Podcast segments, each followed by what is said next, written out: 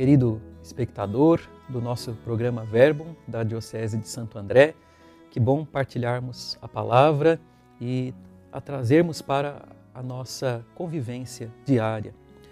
Hoje é dia 15 de junho, é a quarta-feira da 11ª semana do tempo comum e o evangelho que nós vamos meditar está em São Mateus, capítulo 6. Os versículos são de 1 a 6 e de 16 a 18. Quando deres esmola, não toques a trombeta diante de ti, como fazem os hipócritas nas sinagogas e nas ruas, para serem elogiados pelos homens. Ao contrário, quando deres esmola, que a tua mão esquerda não saiba o que faz a tua mão direita, de modo que a tua esmola fique oculta. Quando orardes, não sejais como os hipócritas, que gostam de rezar em pé nas sinagogas e nas esquinas das praças, para serem vistos pelos homens. Ao contrário, quando orares, entra no teu quarto fecha a porta e reza ao teu pai que está oculto.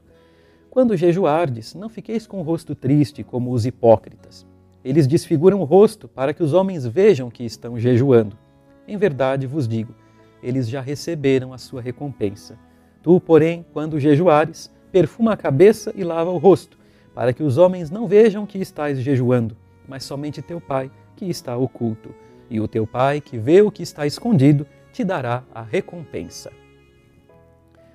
Hoje Jesus nos fala de três dimensões essenciais da vida cristã: a caridade, a oração e o jejum.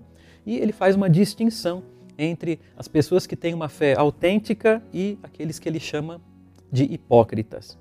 Para esses, para os hipócritas, essas três coisas se reduzem a práticas, a realizar ações. Quando a fé se reduz a uma prática, né, a um conjunto de ações, de regras, existe o risco de ela se transformar em vaidade pessoal, de ser é, usada em benefício próprio ou em autoprojeção. Esse risco é muito grande. Por isso, de verdade, no que Jesus nos fala é em abertura, saída de si. É isso que significam essas três dimensões da caridade, da oração e do jejum. Por exemplo, quando nós olhamos a caridade, é, o que é que nós vemos? Alguém tirando algo de si mesmo para direcionar a outro.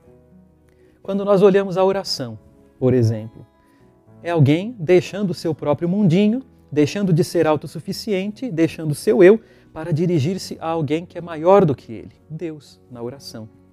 E quando nós olhamos o jejum, o que é que nós vemos?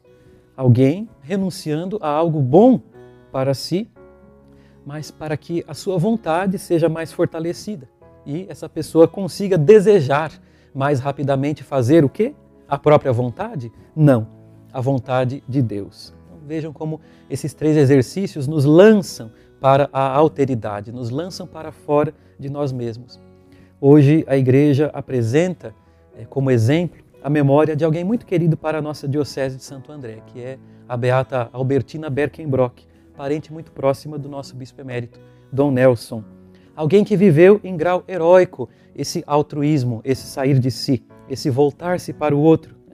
Ainda que ela tenha resistido ao assédio do maneco palhoça, aparentemente para preservar a própria pureza, na verdade, ela estava pensando em agradar a Deus com essa virtude, para quem ela dedicava toda a sua vida, uma menina muito zelosa, espírito de oração.